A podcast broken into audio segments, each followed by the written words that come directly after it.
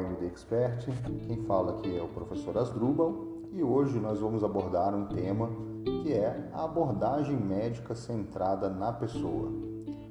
Então, pessoal, há quem diga que o distanciamento na relação médico-paciente se iniciou quando René Laennec, lá no início do século XIX, fez um rolo de cartolina para auscultar o tórax de um paciente o que mais tarde acabou evoluindo para o nosso famoso estetoscópio, hoje tão símbolo da medicina quanto o caduceu esculápio.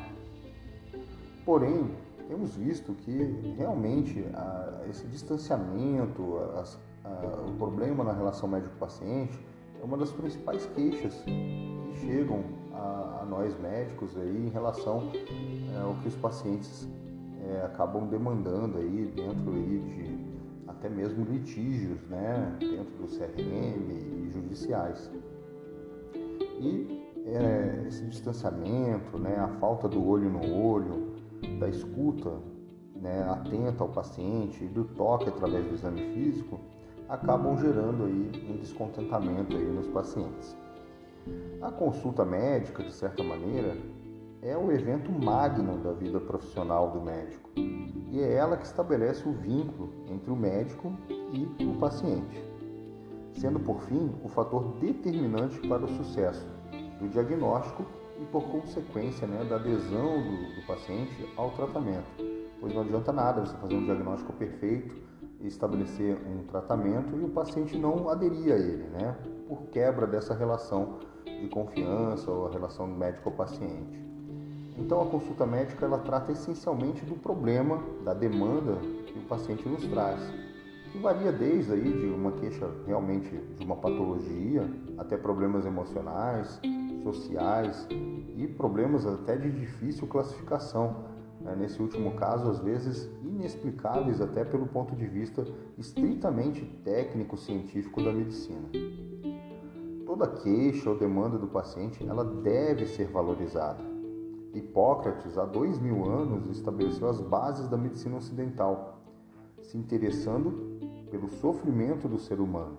Examinava e ouvia seus pacientes de forma cuidadosa, valorizando a relação médico-paciente. E também estabeleceu os alicerces da ética e do comportamento do médico no exercício da sua profissão. Dentre muitas coisas atribuídas a Hipócrates, é, por ter dito ou escrito, nós temos aqui um preceito ético né, dessa relação. Abre aspas. O médico deverá saber calar-se no momento oportuno. Deverá manter uma fisionomia serena e calma e nunca estar de mau humor. Deverá dar toda a atenção ao paciente, responder calmamente às objeções, não perder a tolerância e manter a serenidade diante das dificuldades.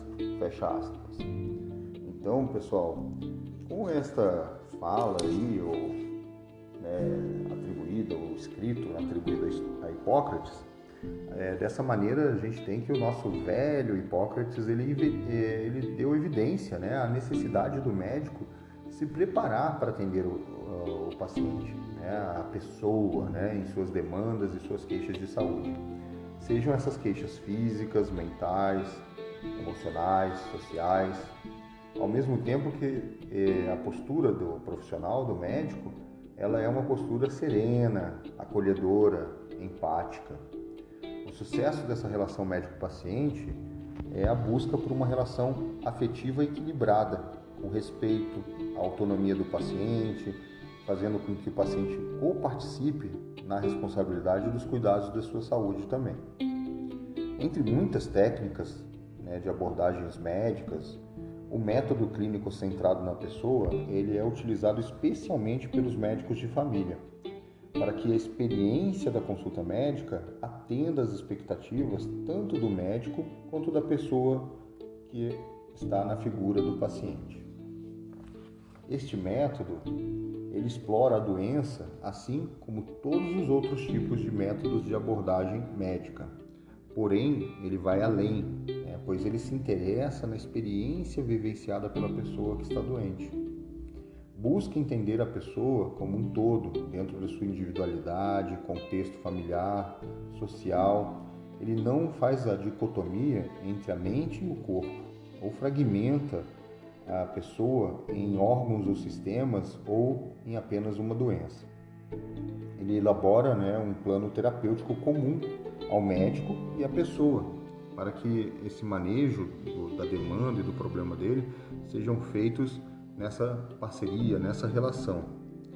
Ele também, esse método centrado na pessoa, ele incorpora a prevenção e a promoção da saúde no cotidiano da pessoa, do indivíduo. Intensifica a relação médico-paciente, onde buscamos uma relação médico-pessoa, indo muito além daquele momento que a pessoa busca um atendimento médico ou um serviço de saúde por uma queixa de demanda por uma doença, por exemplo, mas sim manter a pessoa saudável por mais tempo, prevenir doenças. Então a gente até prefere né, esse termo, né, relação médico-pessoa, em vez de médico-paciente.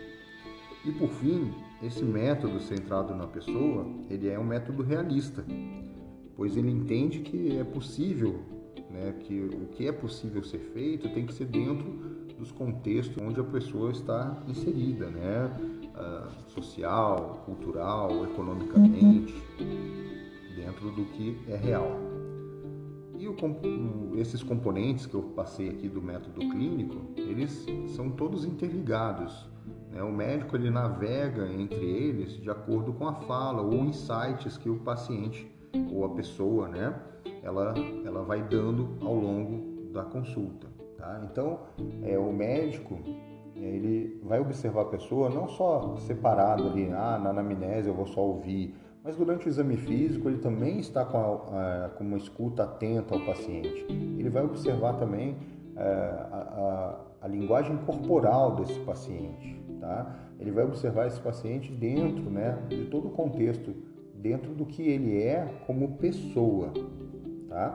E por fim, né? A pessoa é o centro da nossa atenção. O paciente, ele é o motivo da existência do médico.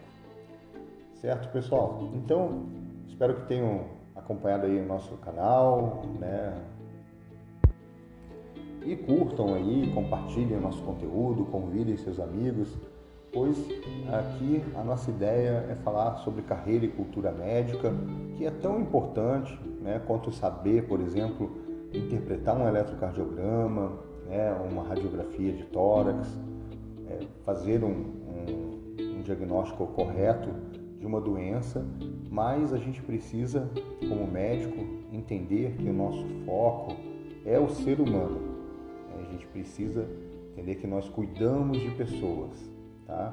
E é isso, pessoal. Agradeço, um abraço a todos, até breve.